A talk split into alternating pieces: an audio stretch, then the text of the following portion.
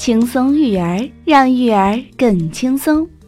嘿，小朋友们，欢迎你们来收听小松姐姐讲故事。南极的企鹅来到了北极旅游，他看到北极熊实在是又胖又懒，于是企鹅要教北极熊运动运动。这个故事呀，选自《爸爸妈妈讲故事》系列书。名字叫做《企鹅收徒》，我们一起来听听看。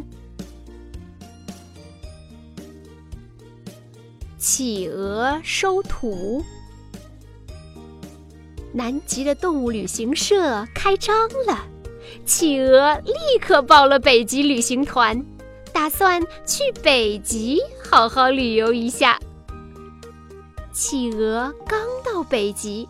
就遇见了北极熊，他发现北极熊懒极了，总躺在阳光下睡大觉。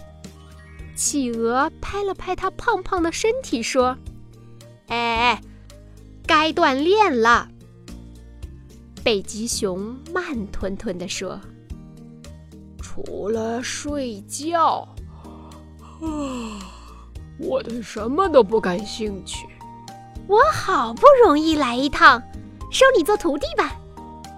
企鹅拍着胸脯说：“ 第一课，我教你在斜坡上跳舞。”企鹅嗖的一声跳到冰雪的斜坡上，自由自在地滑起冰来。左右左，看到我的尾巴和翅膀的姿势了吗？对，就这样。企鹅在冰上滑行的姿势就像跳舞。轮到北极熊了，它那庞大的身体在冰上滑行起来很笨重。左右左，呃，看到我的胳膊和腿的姿势了吗？呃，就这样。北极熊学着企鹅的动作，可它滑得东倒西歪，扑通一声，舞没跳成。摔在了大冰块上。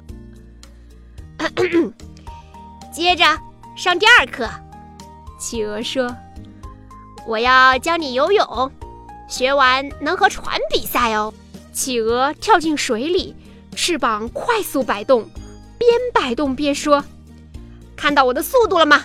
比船还要快。”企鹅竟然已经超过了一艘捕鲸船。北极熊看得直眨眼。该北极熊了，它潜入水中开始游泳，边游边说：“看到我的速度了吗？”可北极熊不论怎么扑腾，连鱼都追不上，更别说追船了，还累得不行，抱着一块珊瑚礁，怎么都不愿意游了。接着上第三课，跳水。呼啦，企鹅从水中一跃而起，跳出水面两米多高。北极熊跟着它学。